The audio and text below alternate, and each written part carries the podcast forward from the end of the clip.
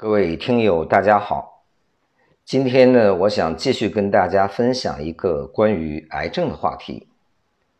就像我在往期节目当中一再强调的，我们机构重点针对于肥胖和各种慢性病的康复，癌症不是我们研究的方向。我也刻意的不愿意去接收癌症的病人。那么今天为什么刻意要谈到这个话题？是因为近来遭遇了两个癌症病人的案例，引发了我一些相关的思考，来跟大家做一个分享。毕竟这个时代癌症无处不在，群众谈癌色变，但又无所适从。包括美国总统肯尼迪在三十年前公众演讲中也说，要集合全美国医学科学的力量，要在三十年之内基本解决。癌症问题，三十年过去了，全世界的癌症问题基本上都没有解决。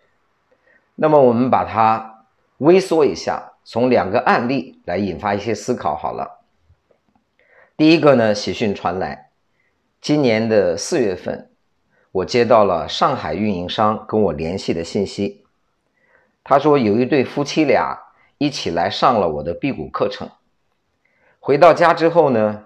发现了一件事情，就是他们的妈妈已经九十九岁了，被医院治疗之后抬回家里了。为什么呢？骨癌晚期又那么高龄，所以医院认为已经没有治疗的价值了。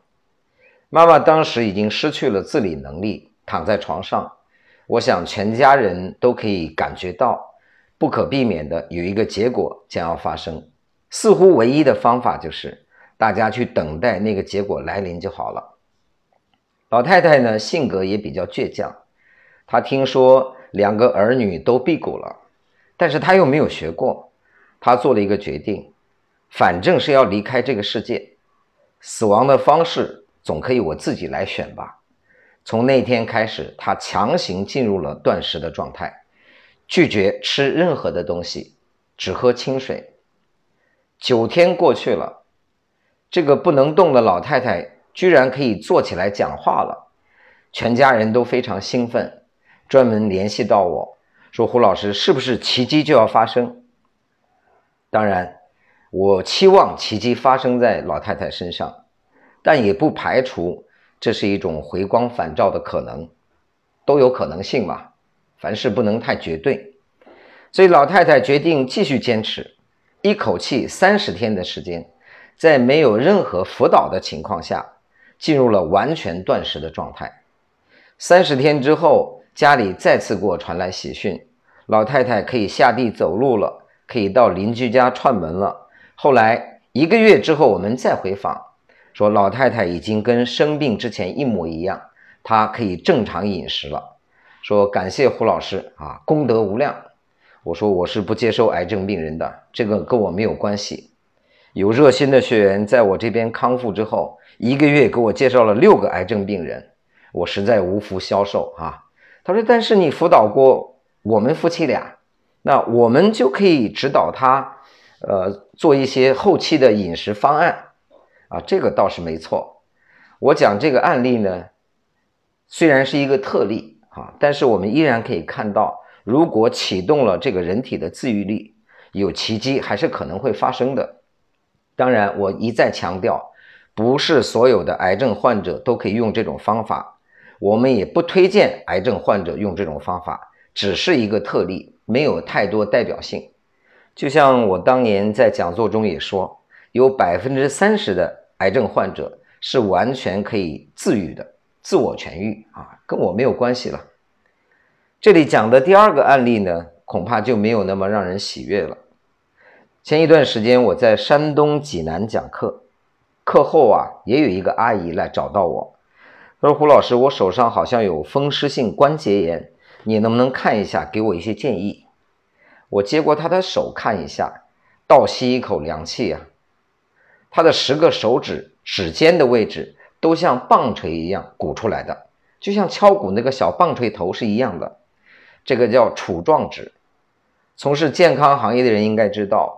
杵状指是肺癌的一个典型征兆，所以我就问他，我说最近两到四年，你家里边有没有出现过什么重大的事情？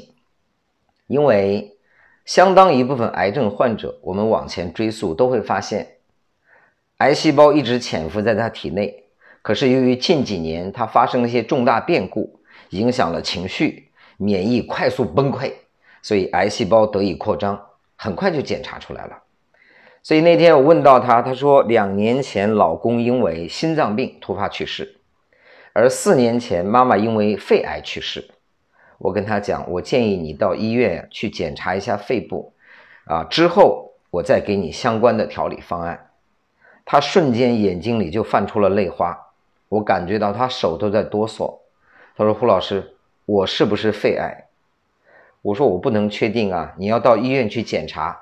检查完，明天我的助理会联系你，给你一些后期康复的方案和建议。”包括你来上课也可以的。第二天，他到医院去做了检查，检查中没有发现肺部有什么异常，医生说不确定，好像没有。第二天，我的助理再联系他，他马上就变得不太热情了，说我进来很忙，没有时间考虑这些事情，我也不想去上课。所以各位，你看到吗？病轻不着急，病重乱投医，人类的这种通性，在他的身上也体现出来。他将来会怎么样？我不太知道，但我知道他为自己的未来已经做了一个选择。就像前一段时间，我到苏州大学去讲课，台下坐的相当一部分都是医生、院长、博士，我还是有些压力的。好在苏州大学的科学家，也是血液研究专家王建荣教授替我撑场面，他上场先做了一个开幕致辞。开幕致辞里，他讲了两段话，我记得很清楚。他说：“我们目前的血液和细胞的研究可以证明，一年三次的辟谷确实可以有效的阻击癌症。”这是他讲的第一点。他分享的第二点是，所有的癌症都有窗口期。什么叫窗口期啊？如果你今天检查出癌症，那么这个癌细胞应该是十到十五年前在你的体内就存活的。然后呢，它之所以生长很缓慢，是因为你的免疫系统对它有一个控制。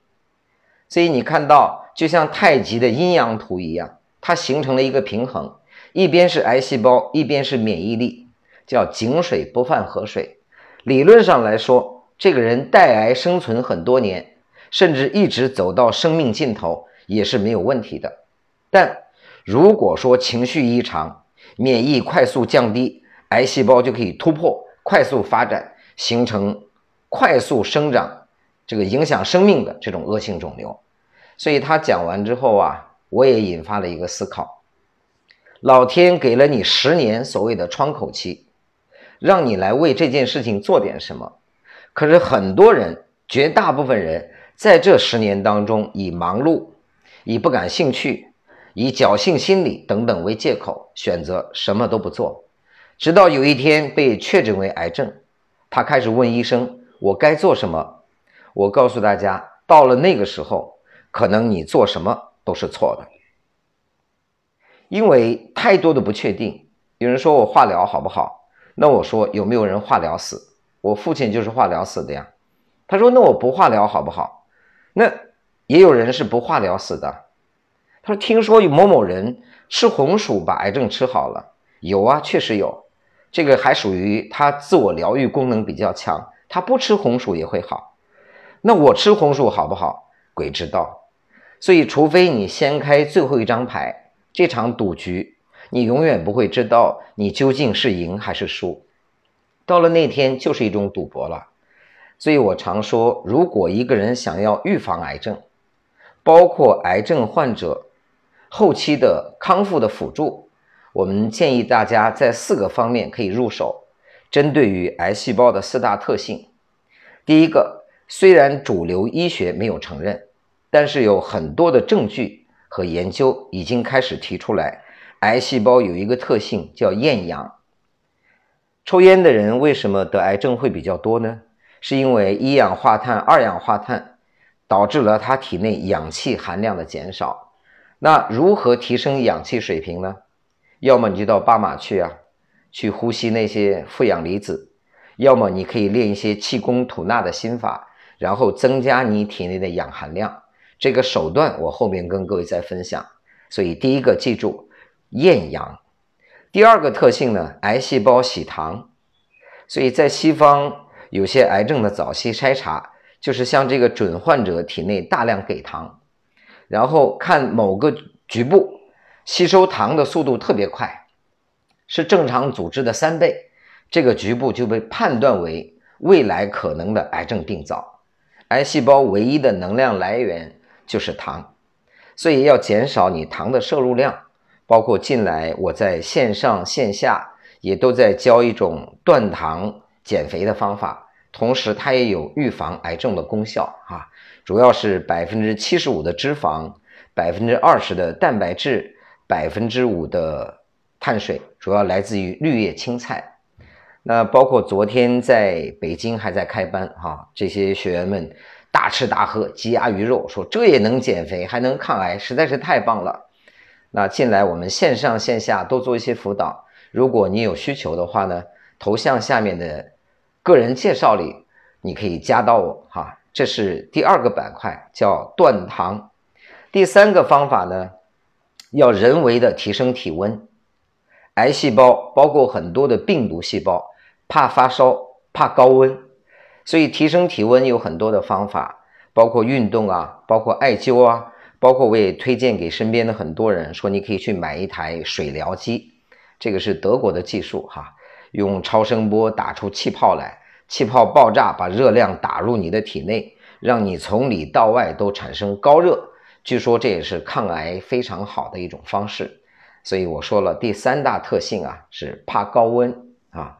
那么第四个原因呢是一定要调整好你的情绪，他怕你的免疫正常。所以一个人一旦情绪出现异常，免疫就会崩溃，会出现很大的问题。所以呃，过去也有这方面的报道，说某某人得了癌症，他不但不但不治疗啊，而且还带了很多钱到世界各地去旅游。旅游了几年之后呢？结果发现他的癌症居然痊愈了。我在课堂上多次讲这个案例，在很多国家报纸上都有刊登。所以，改变你的生活的环境、生活的节奏、饮食的节奏，乃至于你的情绪状态，这是我推荐给大家的四大手段。那你要不要接受医院的治疗呢？这方面我不准备发表任何的看法，我只是说。无论你是否治疗，这四种方法用上还都不错的。所以今年我们跟苏州大学联合成立了苏州大学北京药中堂非医疗健康干预研究中心，简称苏药中心。目前我们每一次给学员进行调理的时候，前期要采血，后期也要采血，通过所有采血报告的分析。证明这个人的呃干细胞、红细胞、白细胞、什么视线视酸粒细胞等等所有指标的变化，然后来判断这个人是否回归年轻的状态。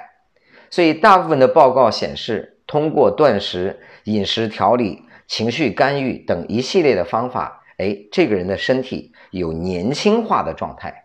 所以一个人如果是年轻到十年之前，而你十年之前又没有什么慢性病。那是不是有可能，所有你现在有的慢病就可以这样悄悄的消失了呢？